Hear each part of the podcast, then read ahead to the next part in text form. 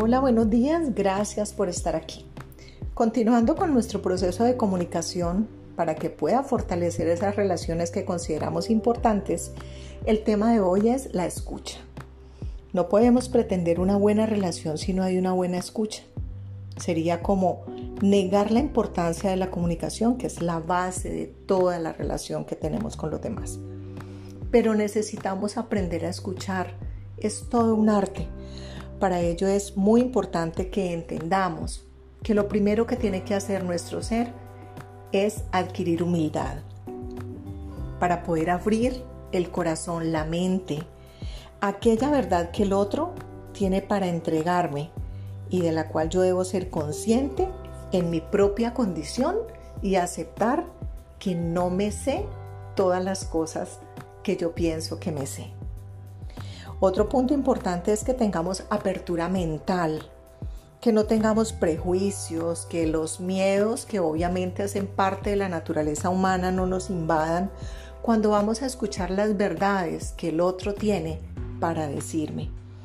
Es necesario que abramos la mente y el corazón para saber realmente qué es lo que ese ser que está al otro lado, que me ama de verdad y que se arma de valor, para venir a mostrarme a mí una sombra que yo no he podido ver y que me la quiere comunicar, porque podría tomar la decisión de no comunicármela y sencillamente quedarse callado o callada.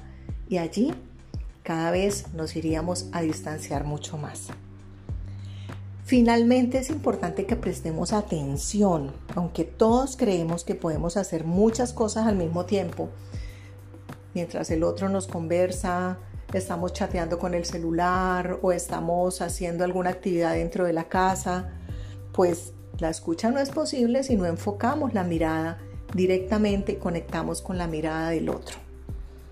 Al escuchar hay que disponer toda la corporalidad, todo el ser hacia la otra persona para poder captar de verdad y construir una relación saludable y sana.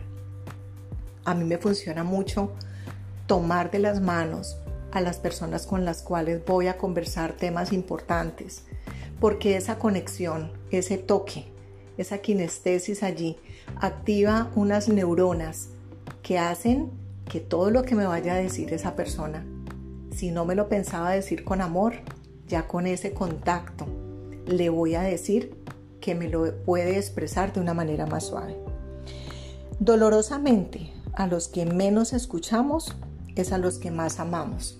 Y allí caben nuestros hijos, nuestros padres, nuestros compañeros, esos amigos que se volvieron familia. Y la rutina nos traza una trampa en la que muchos caemos. Mucho cuidado con repetir esta frase.